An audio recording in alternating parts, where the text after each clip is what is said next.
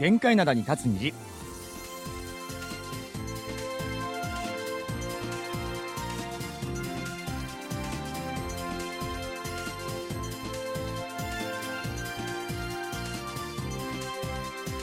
リスナーの皆さん、あにわせよ。木曜日の限界灘に立つ日、金日トムジリのトム、イジンヒョンです。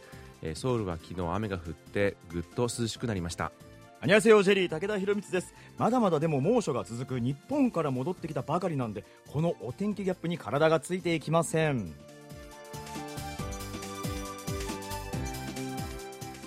ということで、はい、帰ってきましたね。はい皆さんお久しぶりです。痩せましたよね、なんか。いやそれよくすっごい言われるんだよ。監禁されてた？いやだから向こうから与えられる食べ物しか食べれないから。あ、まあ、まあ、ある意味軟禁みたいなもんそうだ。よ。だからすごい痩せたってみんなから言われるんだけどまあちょっと体が軽くなったぐらいかなとは思ってますけどね。めっちゃ痩せたって思ったもん、パッあと見で。そう。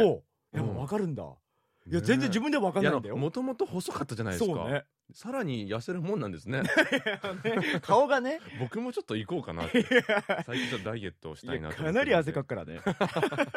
なるほど。うん。えー今年もあの長い夏休みを経って戻ってきたわけなんですけども、うん。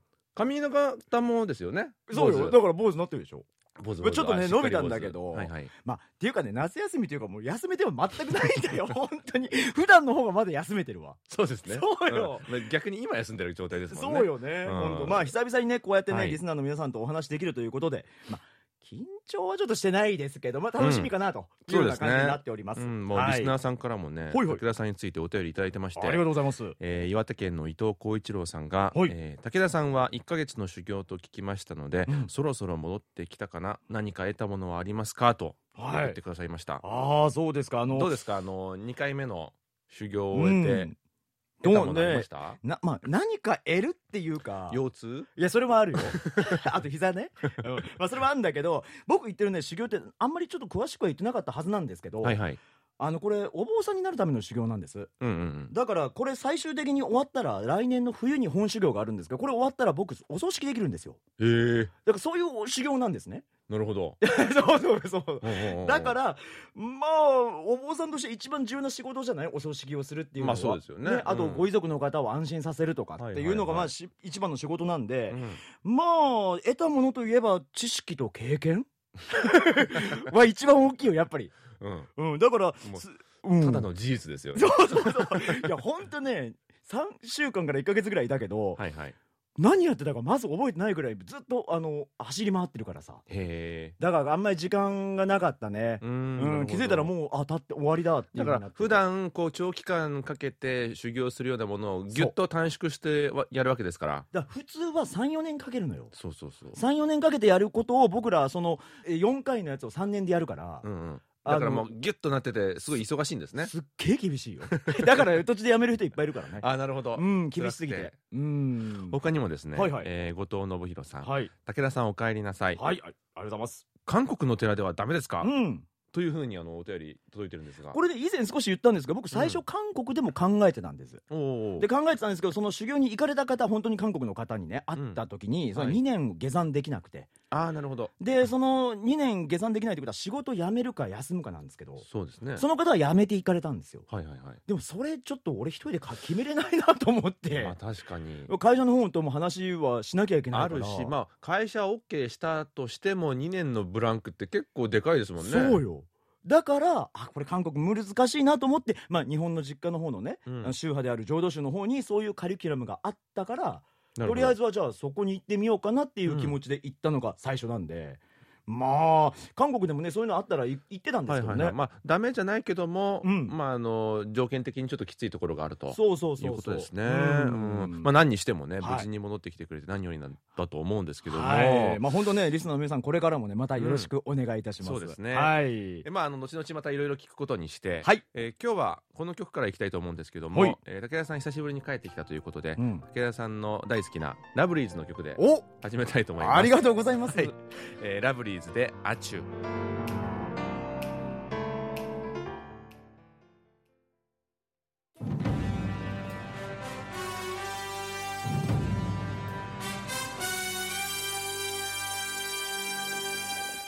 あなたならどっち？勝手に判定しやがれ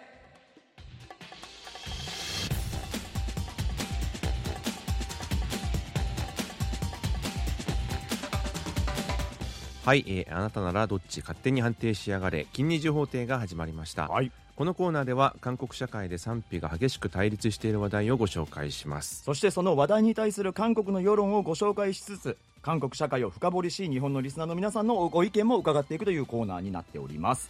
え今回もこの方と一緒に進めていきたいと思います。こんにちは、浜ひです。武田さん、Welcome back. ありがとうございます。またちょっとなんていうんですか研ぎ澄まされたような魅力が増しましたね。痩せたんですよ。ええ風に言うてみたんですありがとうございます。お帰りなさい。ありがとうございます。はいはい、うん。さて今回も皆さんと一緒に韓国の方たちが頭を悩ませてしまっている問題について一緒に考えていきたいと思います、はい。はい、では早速金二次法廷の改定です今月の案件は何でしょうか？今月の案件は義理の家族との距離感をどう取るべきです。はい。うん、日本でも結婚した後に相手の家族とどう距離感を維持すればよいのか頭を悩ませている方が多いんじゃないかと思いますが、うん。韓国は家族の距離感がより近いだけにそこにもともと他人だったお嫁さんが入ってくるとお互いどう距離を取ればいいのかわからなくなってしまいます。それでは金二次劇場義理の家族との距離感をどう取るべき？スタートです。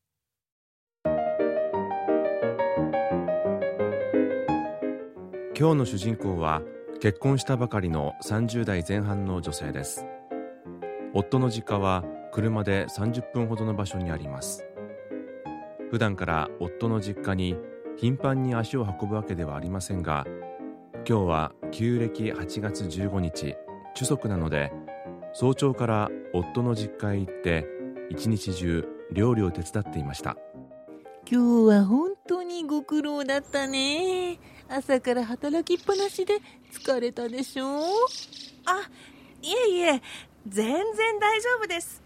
お母さんこそ疲れたでしょ？うゆっくり休んでくださいね。それからねこれ持って帰りなさい。今日作ったものとかおかずとかいっぱい入れておいたからほらやっぱりうちの息子も食べ慣れた食事の方が喜ぶでしょ？あありがとうございます。母さんありがとう。それじゃあ帰るね。うんうん。気をつけてね。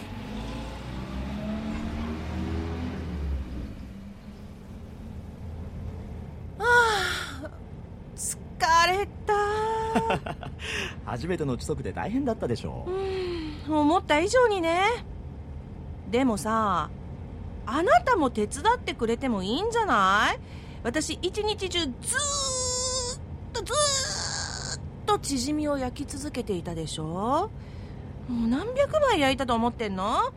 もうね体に油の匂いが染みついちゃって私がジューってチヂミになった感じよ。いやー俺がさ手伝ってもいいんだけどさうちの親とか親戚のおじさんおばさんの世代は中足は女の人が働くもんだって思ってるでしょ？君が休んで俺が働いてると変な風に思われるんだって。だからまあ君が悪く思われないようにわざと手伝わないようにしてたんだよ。まあそうだよね。でもさ本当に疲れるし親戚の人たちにも気を使うし大変だった。来年の規則は海外旅行でもしたいな。こうして主足が過ぎていきました。結婚前からこんな主足を想像してはいた主人公ですが予想以上に疲れてしまって義理の家族と関わりたくないという気持ちが大きくなってしまいました。しかし1ヶ月後のことです。明日母さんの誕生日なんだけど家に行ってわかめスープ作ってくれない？それってさ当日に行って作ってあげなきゃいけないの？明日平日だよ？隣に住んでるわけじゃないんだから行くだけでも大変でしょ？週末に行くとかさ。うーん大変なのはわかるけどさ兄貴の奥さんが誕生日を祝いに来ないってずっと前から母さんが嘆いてたんだよね。隣の家のおばさんとこは息子さんの奥さんが何でもしてくれる人だからそんな話を聞いてて羨ましくなっちゃったみたい。だからさお願い。祝ってあげてほしいんだよ。そりゃ祝ってあげたい気持ちがないわけじゃないけど。それにさこういう時に祝ってあげたらきっとなんかいいことあるって。兄貴の奥さんよりも絶対君のこと気に入るだろうし。でもさ規則の時お母さんが「あなたは私の料理よりも食べ慣れたものの方が喜ぶ」とかなんとか言ってたでしょ？あれ嫌味っぽかったよね私がわかめスープ作ってあげても結局嫌なこと言われるだけなんじゃない？まさか。ほら気持ちが大事なんだって。こんな時に点数稼いでおいて悪いことはないと思うからさ。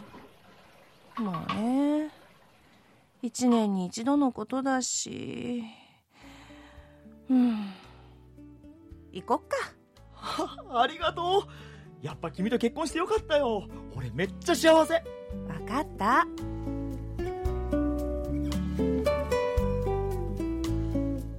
こうして2人は翌日夫の実家へ行って夫の母親の誕生日を祝ってあげました。ところがさらに1ヶ月後のことです。ねえ最近母さんに元気かって電話してる？ああ用がある時はカカオトークで連絡してるよ。用がある時じゃなくってさ元気？とかって用がない時に声かけてあげた方が優しさが伝わるでしょほら1週間に一度くらいはさ。ちょっと待って。それって義務？いやいやいやいや義務とかじゃないんだけど優しさだってばこないだ母さんが言ってたんだよね。母さんの友達は週に一度お嫁さんから電話がかかってきて羨ましいって。そりゃまあお嫁さんから優しくしてもらったら嬉しいでしょうね。でもねあなただってうちのお母さんに電話かけてるわけじゃないでしょ？なんか不公平じゃない？別に俺はかけてもいいと思ってるよでも君のお母さんがクールだから何にもやらないだけじゃん。この間なんて俺が気使うとかえって負担だとか言われたし。まあね。うちのお母さんは割り切ってるって感じよね。それにさこの家だってうちの両親が大部分お金出してくれたでしょ？だから電話くらいしてくれてもよくない？一番弱いとこついてきやがった。でも毎週？毎週だって5分だけでもいいんだよ。その5分が苦痛なんだって。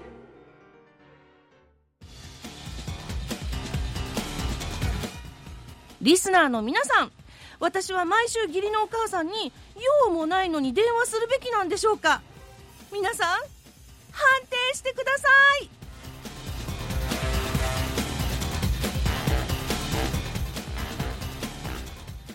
はい今日は義理の家族との距離感をテーマに週に一度義理のお母さんに電話をするべきかという悩みをご紹介いたしました。はい、えーこれは韓国では永遠のテーマと言われている問題ですよね。そうですね、えー今日は1中足2誕生日3電話と、おー。え3つの状況をご紹介したんですけども、えーこれって嫁姑の関係の難しさが現れる典型的な状況なんですよね。うんまあそもそもですねこの3つの状況この日本の方にとってはちょっと解説が必要じゃないかなと思うんですけれども、うん。まず、えーもうそろそろ来るね。これ月末ですかね今月ね、はい。えー中足、うん。えーこれはお嫁さんの立場の人からしてみれば本当にストレスがたまる日だと言われてますよね。そうなんですよね、うん。まあ、もちろん時代とともに過ごし方が変わりつつあるんですが、はい。中足と、まあ、旧正月は家族や親戚で集まることが多いじゃないですか、うん。まあ、そんな中あの女性が働いて、まあ、あの食事の用意とか片付けですよね、で一方で男性はお酒を飲んだり遊んだりっていうのが、まあ、あの典型的な様子というかそんな感ですよね。よね。まあ、ただ今はねかなり手伝うところも増えてますけどね。ねえねえねえ。うん、であと貯足の前の準備とか、えーまあ、あの儀礼ですよね、さうん。祭事とかの準備とかお墓の草刈りとかも大変ですしまあ、草刈りとかは大体男性がしますけどね。うんうんうんうんうん。どうです？ハガヒーさんはなんかこういうこと経験されました？おご結婚されて、はいちょっとなんか顔が怖あれ違がってますけど。う？え何何？もう私さっきから動機がいたしましてですね。これはうちの話なのではないかあ。というぐらい近いリアルな感じなんですね。はい。ただ、うん。もう大前提として申し上げておきたいのがはいはい。私の義理の両親はうん。いい方です。ああはいはい。ただ私がまあ慣れていないっていうのもあるんですけれども、はいはい。もうすぐやってくる四則連休のことを考えると、はい。もう本当に息が荒くなるというか。中足という聞いただけで。そうもう中中中卒ってもうそれぐらい聞いただけでもうはぁはぁみたいな 感じになるぐらいなんですけどね。あのドラマの中にもありましたが再現ドラマの中にも、うん。チヂミを夜通し焼いたりとかですね、うん。あとお客様がたくさん来るんですよ。はいはいはい。でなんかもう一日中食事の準備して出して、うん。食べて片付けて山盛りになったお皿洗ってそれの無限ループ、それは大変ですよね。ね。だからそれ私結婚してね韓国に来るまで、うん。お母さんがほぼ一人でされてたんだなって思うとそれはそれでまた胸が痛いんですよね。そうですよね。うんうん。まああのうちは催事とかしないし。はいはい。そういう家庭もね最近ありますよね。そうそうそう。であうん。のチヂミも買って食べるタイプなんですよ。だかはい。あーらうちはまあ別にそんな体はそんなに大変なことはないと思うんですけども、えまあ、でもやっぱあの気使うじゃないですか、えうん。それでまあメンタル的にストレスはそれでもあると思うんですけども、うん。特になんかおばあちゃんおじいちゃん世代とかはもう実家に行けずにずっと働きっぱなしみたいな人がほとんどだったはずで。自分の実家に？っていうことですか、そうそうそうそうそう。んんん。その人たちのことを考えるとその世代の方々のこと 苦労を考えると本当大変だったろうなと思いますけどね。そうですよね。ね。まあリスナーの皆さんも今お二人の話聞いてかなり大変だというのが分かったと思うんですけれども、これあの聞くことによるとこの仮病を使う人もいるとか。いるいる。ね、あと中足の後は心療内科に通う人今ねあの浜井さんもねちょっと胸が痛いと言ってましたけれどもうん。そういう方が増えるとかっていう話もあるので、まあ、それだけ神経を使うということですよね。ちょっとなんか私急に寒気がしてきました。熱があるかもしれません。こういうふうにね使うんですよね。仮病 ね、えーそれから2番目のこの誕生日ということなんですけれども、まあ、韓国ってこの日本以上にこの誕生日を祝う特にこの家族。うん。ね、他の家族ですよね。その自分の嫁さんの家族だったり、まあ、その家族のイベントを一大イベントのような感じで大事に考えてるような気がするんですけれども、ね。よくドラマとかでもねそういうシチュエーションあるじゃないですか。まあ、そもそも誕生日の考え方がちょっと違ったりもするのかなと思うんですけども、まあ、韓国の典型的な誕生日の過ごし方としては、えーわかめスープを食べる、うん。まあ、できれば朝ですね、でまたあの義理の家族とかが近くに住んでる場合は平日であってもできれば当日に祝ってあげるのが望ましいとか、はいはい。うん、でまたあの上の世代の人は誕生日があの陰暦、えそれね、ー旧暦基準の人も多いじゃないですか、うん。だから毎年誕生日が変動するので、うん。結構覚えてるの大変だったりするんですけどもそうでしょうね。まあ、この辺は最近アプリが解決してくれると思うあなるほどね。うんうん自動で計算してくれるからね。そのアプリをもうわざとダウンロードしないかもしれないから。いやでねアプリって何ですか？そのね誕生日が変動するという話で思い出したんですけど、はい。去年義理のお母様のうん。お誕生日の日に私うっかりしてて仕事を入れてしまったんですよ。あらら。そしたら親戚の方から何人か連絡が来て、うん。その日何の日か分かってたよねみたいな。感じになりまして。うん。でも仕事はもう仕事だから絶対キャンセルができないんですよ、まあですよね。はい、ですのでもう大至急義理のお姉さんと義理のお母さんに直接お電話をいたしまして、はい。大変申し訳ございません。私うっかりしておりまして仕事を入れてしまいました。あの後日お祝いをさせていただきたいと思いますので本当に申し訳ございませんでしたとその場で連絡をしてさらにお誕生日当日、うん。私だけいなくてみんなでパーティーしてるところにまた電話してはいはいまあ、コンサートを見に行くっていう仕事だったんで後ろでもダンダンダンダンみたいな音がしながら絶対どっか遊びに行ってると思われる。クラブでも行ってんじゃないかみたいな。うんお母様本日は行けませんで大変申し訳ございませんでしたと。なるほど。そんな感じでした。すごいですね。それであの確信犯なんですよね。いや違うよちょやめてください。人聞きが悪い。いやでも大変ですよね。ん。あの陰暦っていうのもあるけどもすごい結構一大行事として捉えているご家族もたたくさんいらっしゃるから、はい。うっかり忘れてしまうと今みたいにね なっちゃうんですよ。かなりあの困った立場になってしまうとかうん。ありますようん。ねまあ本当あの僕もいろいろね日韓夫婦とかでうん。話は聞きますけども、はいはいやっぱこうやって今直に聞いてみると本当に大変なんだろうなっていうのはねやっぱ分かりますよね。もう一回言いますけれどもとってもいい方々なんですよ。うすごい。フォローをね、はい。そして3つ目のこの電話なんですけれども、はい。これも僕ね韓国独特だななんていうふうに思うんですけど確かに、うん。韓国でまあアンブチ安否電話ですよね、はい。って言われてるやつですよねこの電話というのは。そうですよね、まあ、安否っていう言葉自体は、まあ、日本にも当然ある言葉なんですけども、安否と電話がくっついてなんか一つの用語みたいになってるぐらいですからそうん。れだけあの韓国の家庭生活においては、まあ、基本事項だってことがわかるのかなと思うんですけども、うん。まあ、あの同居していない場合用がなくても定期的に、えー、姑に電話をかけてあげるのが望ましいと考える人が多い、うん。まあ、大体週に一度とかそれぐらいですかね。うん。うちの主人はですね毎日両親に電話かけるんですよ。毎日。で私はもう思い立ったらみたいな感じなので、まあ3日に1回思い立つこともあるし、はい。3週間に1回思い立つこともあるんですよね。生活したらそうですからね、はい、で結構間が空いてしまうともう出るなりお母様が「おれんまにえよ。久しぶり」うん 怖いですね。という感じ。でいやいい方々。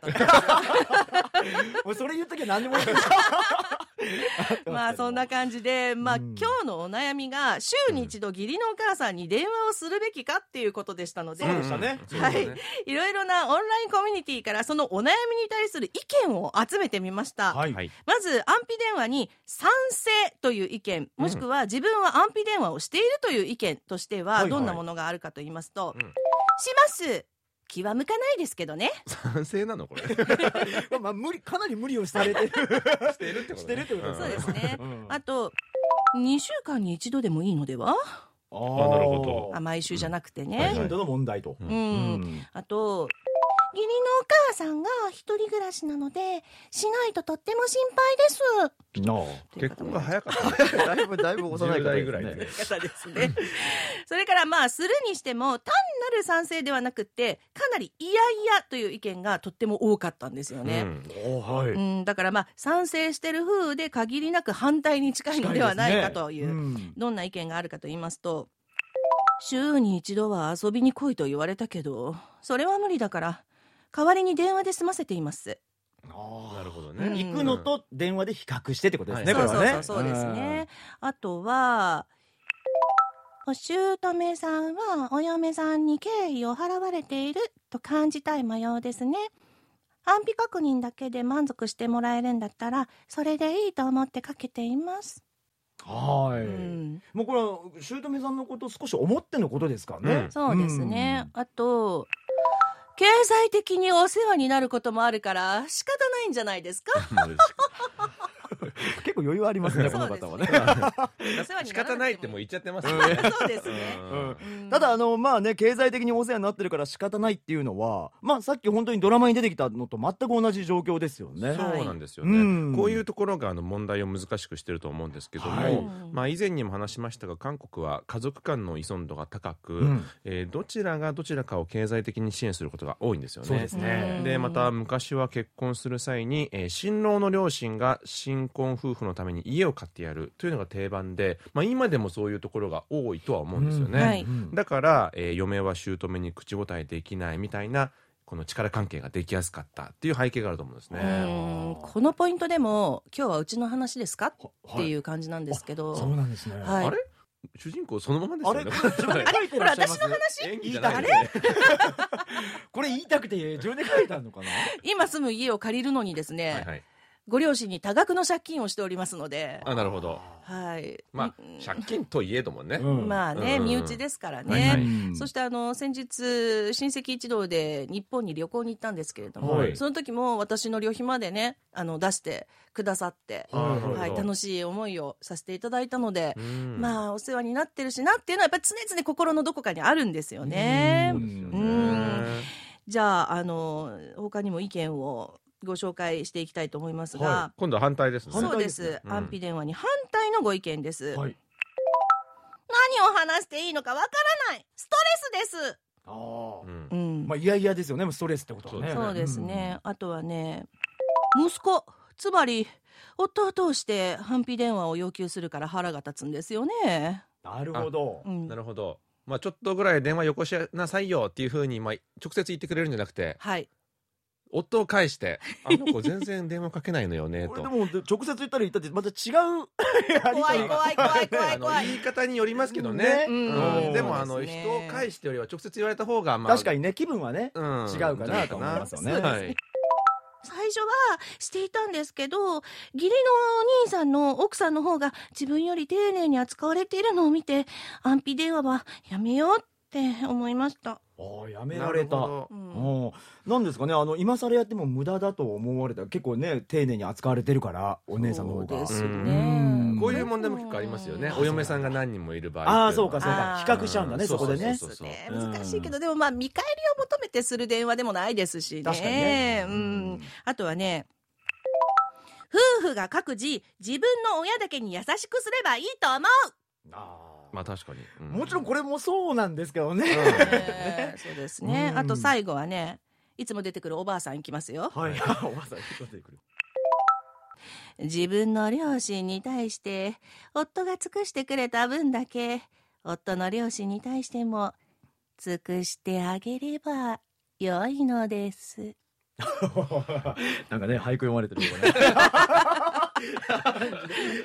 なるほどね、うん、ただこれも比較ですよね。うん。で面白いのがもう賛成反対じゃなくてそうなのよ。やってるやってないでやってう全員反対じゃないですかこれ。これね、今どちらの意見見ても、なんかストレス感じるとか、本当はしたくないっていうのがもう底辺にあるような。いや当然するべきですなんて意見ないですもんね。ねそうですね。うん。多分そうだと思いますよ、はい。うん。ただそれぞれの事情ですとか考え方によって実際に電話するのかしないのかが分かれるのかなって思いますね。確かに。はい。うん、私はまあ声を聞いてね喜んでくれるんであればうん。いいなと個人的には思っております。はい。なるほどうんえー今回このコーナーで週に一度義理のお母さんに電話をするべきですか？と問いかけてはいますけども、うん韓国と日本ではこう家族関係に関する文化がかなり違いますからそうですね。えーきっと日本の方のアドバイスがそのまま韓国の人の役に立つとはいかないとは思うんですよね。うんそうですねただこうした日韓の違いが見えてくるというのも面白いと思いますからぜ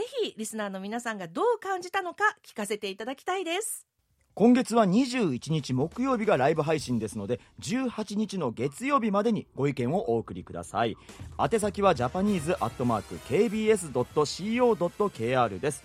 あの Facebook の方に書き込んでいただいても大丈夫です。ご意見を送ってくださった方に抽選でプレゼントをお送りいたしますのでどしどしお送りください。はい、えーそれでは浜日さん今日もありがとうございました。ありがとうございました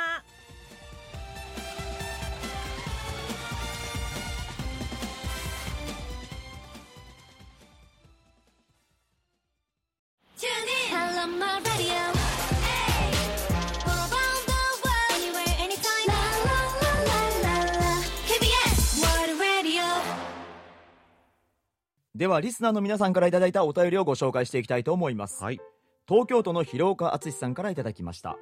9月7日の放送で浜平さんが買ったというお話をされていたチョドラジオに興味があります。これ多分ヒョドラジオですね。なるほど、うん。ヒョドラジオなんですね、うんうん。えー名前からするとラジオだろうとは思うのですがトロットが1万曲も入っているということは音楽がプリインストールされている音楽プレイヤーでもあるということでしょうか？トロット1万曲だけでもかなり値段が高そうなのですがいくらでしたか？正式な商品の名前とメーカー名を教えてくださいといただきました。ありがとうございます。ありがとうございます。えうん。ー、ハマヒーさんが話してたのは、まあ、ヒョドラジオはい。というもので、えー複数の業者が製造しているもので、まあうん名前は一般名称というか、はい。通称ですね。なるほど。であのこのヒョドっていうのは何かっていうと、うん。親孝行の孝行を意味していて、早い話がお父さんお母さんもしくはおじいちゃんおばあちゃんがその世代が喜ぶようなラジオということですね。ほうほうほう。であの SD カードを挿入した状態で販売されていて、えーそのカードに、えー何千曲あるいは1万曲のねトロットがプリインストールされているっていうものですね。なるほどねでまあ一応ラジオ機能もついてるんですけども、うん FM しか受信できないタイプのものが多いそうです。お値段も聞かれてるんですけど大体どれぐらいなんですか？これね大体数万ウォンするらしいですね。じゃあ日本円で数千円ぐらいってそうことですねそうそうそう。うんまあそんなもんですかね。なるほどね、うん、あのオンラインでも買えるようなんですけども、まあ、主に露店で売られてるようなイメージですね。うんなんかあの高速道路のサービスエリアとかでありますね。売ってそうな感じですよね。はいはいはいありますね、うん。でただ、はい。このプリインストールしてあるトロットってあの使用許可を取ってないものが結構多いみたいで多くの業者が 摘発されてるらしいんですよ。はい。だから今後も販売され続けるような商品ではないかもしれないなと。なるほどね、うん。じゃあこれはちょっと公にちょメーカー名とか言えませんよ。そうですね。だからあの広岡さんもね手に入れたいならおお早めに 韓国に訪れて。あの高速道路のね本当休休憩のねどこにあると思うので。そうそう、ん。なんかあれですよねあと登山とかしてるとあおじさんとかがなんかあのカバンにつけて爆音で流したりしますよね。ああれもこれっぽいですよね。こういうものでしょうねおそらうんく。なるほどね。うん。うん。えーあとこの間のライブ配信についていただいたお便りです、はい。えー埼玉県の杉原君江さんからいただきました。近日法廷で賛成か反対かをはっきり記した方が良いですか？えーいろいろ考えていると答えが一つとは限らない気がしてまとまらなくなり曖昧になってしまうこともあります、えーライブ配信中に部長の声は誰かなとありましたが、えー最初からジンヒョンさんと分かっていましたが分からないふりをしました。隙間さんとボケてみました。ごめんなさい。いえいえとんでもないです、えー武田さん、はい。えー修行で膝腰を痛めてないか心配です。といただきました。はいありがとうございます、どうなんですか？膝腰。腰は本当ヘルニアって言ってたでしょ、うん。でこれ腰痛くなったら即下山なんですよ、はいはい。あの病院に行くことになったらもうちょっと下山なのでえだからちょっと早め早めでもう初日から結構きつめの湿布を貼って痛くならないようにはしてました。なるほど。腰痛めると本当多分韓国すぐ戻ってこなきゃいけなくなっちゃう。のでであとねこあの膝ですけど。前回膝がね悪くなってましたもんね。いやもう膝はもう今回も3日目からもうもうボロボロで、えー今でももうもう水溜まってかなり腫れてるんですけど、はいはい。だから正座どころかもうしゃがむのもまだしんどいので、まあ、最後の方は痛み止め？うんうん。飲みながらやってましたね、うわだこれはちょっと時間かかるかなと。でもやっぱその病院とかに行っちゃうと、病院行ってもしお医者さんはうん、あ大事を取ってドクターストップかけるんですよ。はいはいはい。もうドクターストップかけたらもう俺下山です。だからちそう。ょっとあの痩せ我慢というかそ痛み止めで我慢すると。うそうもう病院に行かないようにしなきゃいけない過酷っすね。そうよね。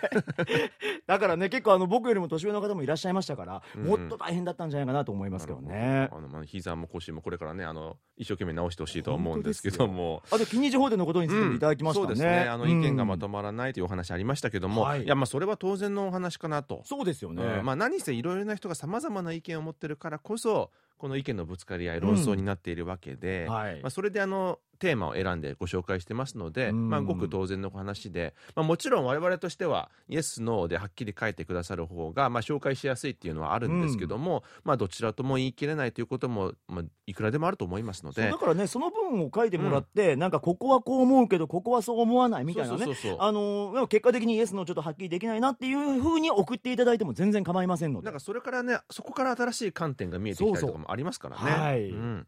よろしくお願いします、はい続いてのコーナーは「応答せよ。過去のこの日。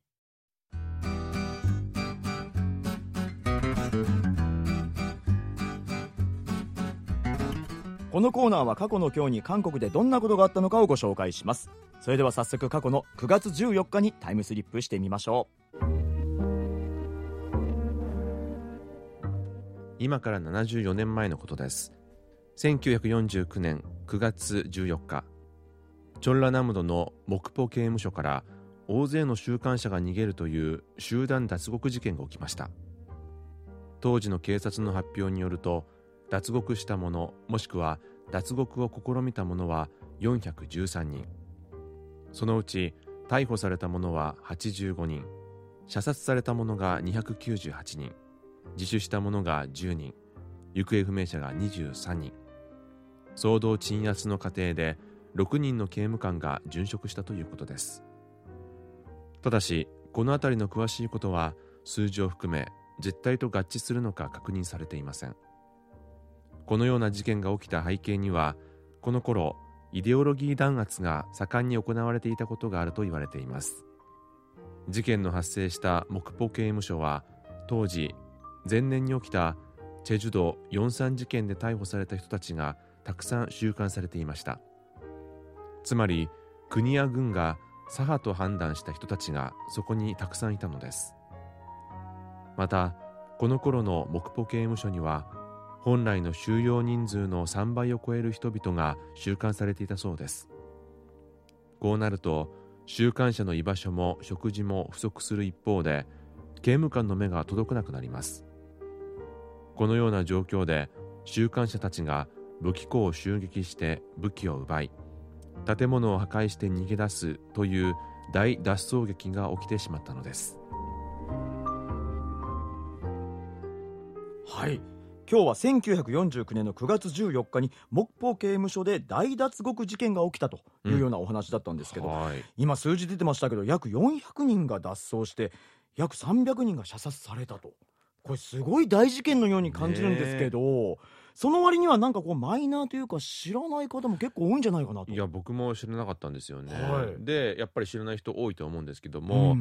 まあ、何せ、えーチェジュ島43事件が背景にあるので明らかになってないことも多いんですよね、うんうんうん。実際に何人が亡くなったのか、えー何人が行方不明になったのかって今でも正確な人数がわからないんですよ。はい。まあ、あの一説によると500人以上が脱走したという話もあったり、うん。えーなので現在でも真相究明を求める声が上がっています。これ集団脱獄事件ってだけでもねかなりインパクトのある感じがあるじゃないですか、うん。で何よりもうこの数字が本当大きくてびっくりですよそうですよね。いやでも当時、えー集団脱獄事件って頻繁に起きていたそうなんですよ。あ。そうなんですね、うん、多い時だと年に3回ぐらいあったそうなんですよね。ただこれは1948年以前のアメリカ軍政が敷かれていた頃の話で、うんうん。アメリカ軍政への反発が背景にあるというふうにも言われていたんですね、うん。え一方で今回紹介したモクポの事件はイスンマン政権が発足してから初めての大規模な脱獄事件だったのでそういった点で他の事件とは意味合いが違うとされています。韓国ってねこういう大事件とかなると、うん。映画とかドラマになったりするじゃない？そうですよね。それで僕も結構知ったことはあるんですけれども、うん。韓国の近代史のこと結構僕も知ってるような感じはしてたんですけどこの事件僕も知らなかったんで、うん。やっぱねあのかなり多くの方が亡くなった事件だったので、うん。まあちょっといい勉強にはなりましたよね。そうですよね。ん。まあ、あの事件がどれくらいの規模感で後世に伝えられるかというのはあの犠牲者の数と比例するものではないのかもしれませそうんでね。すね。でももししかしたらこれもいつか映画になったりするかもしれませんよね。ねえーそれではここで刑務所のルールブックというドラマのテーマ曲を聴いていきたいと思います。韓国の代表的なツーピースバンドですよね、はい。ポンミョルムカウルキョウル。春夏秋冬の曲をエリック・ナムさんがカバーしました。ブラボーマイライフ。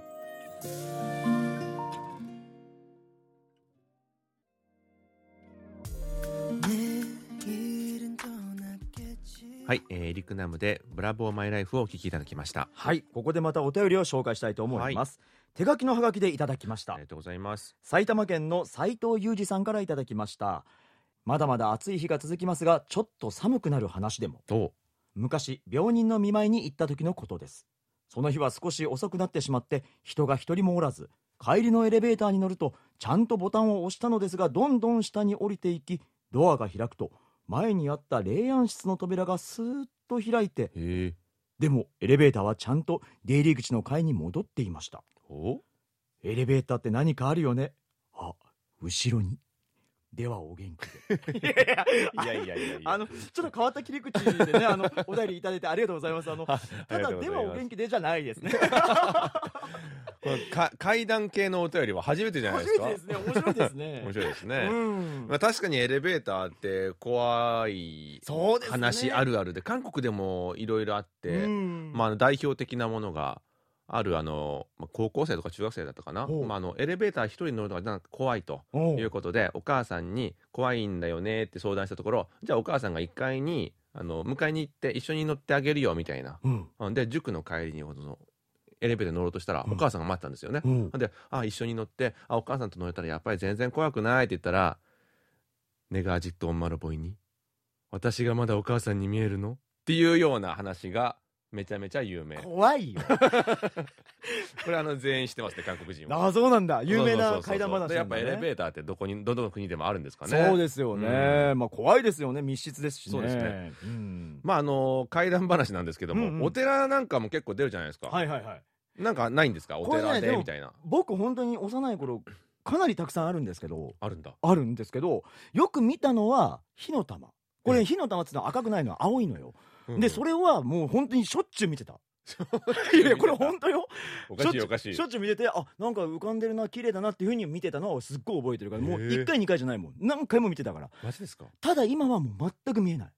だからこれね不思議なんだよね大人になってから全然見れなくなっちゃったけど。いやでもまあもう修行2回目終えたから もう見えるでしょ、ただあのうちの本堂の前にも、うんうん。あの階段になってるんですけどその本堂の前にすごく位の高いね武士のような方が座ってたのは鮮明に覚えてる怖っ。はい。俺でもねずっと。ハロウィンとかじゃないですよね。じゃないよ。でもねずっとねあの下向いてんだけど目合わそうとしても目合わせてくんなくて。はいはいはい。それですっごい僕鮮明覚えてんだけど。お寺とかそういうのあるんですね。ねあるのかねまあそういうのはあるけど。へえ面白い。うん。まああの韓国もいいろいろ有名な心霊スポットとかありますけども。あるでしょうね。まあ、やっぱり日本と同じような感じでだい大体こう廃墟となったものですよね、はいはい。病院とか。そう精神病院とか。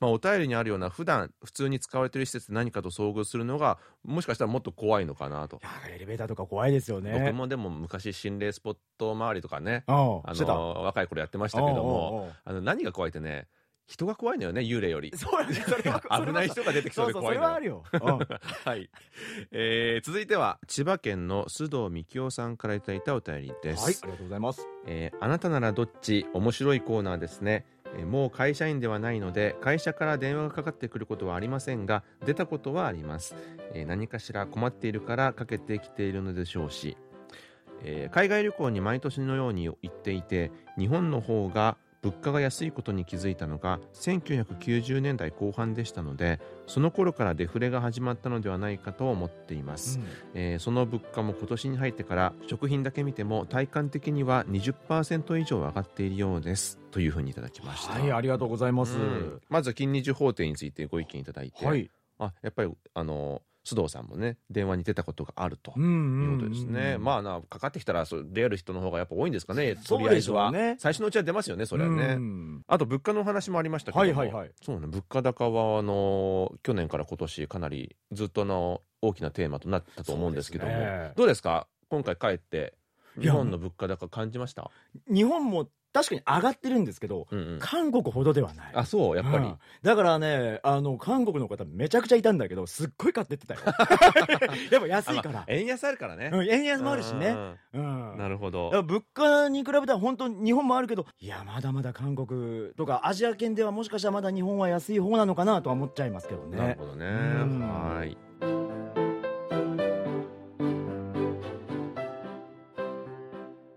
ということで、えーそろそろお別れの時間が近づいてまいりました、はい。えー先ほどもお知らせいたしましたが今月は来週の木曜日の12時からライブ配信をいたします。えー金日法廷のご意見は来週月曜日までにお願いします、はい。宛先はジャパニーズアットマーク KBS.CO.KR です。たくさんのご意見お待ちしています。久しぶりの金日どうでしたか？いや面白かったよ。面白かった。あのねこうやってね喋るの久々 喋ること自体が。いや、あの、お経読んでるけど、あれってこう、違うじゃん、喋ってないじゃん。そうですね。相手、まあ相手いないわけじゃないけども。いないけど、うんうん、なるほど。そう、面白い感想ですね。そうですね。これからもあの一生懸命喋っていきましょう、ね、はい、そうですね。お願いします。はい、えー、それでは来週も木曜日にお会いしましょう。木曜日の限界などに立つ日、金日のお相手はトムジートムイジンヒョンとジェリー武田博光でした。皆さん、ありがとうございます。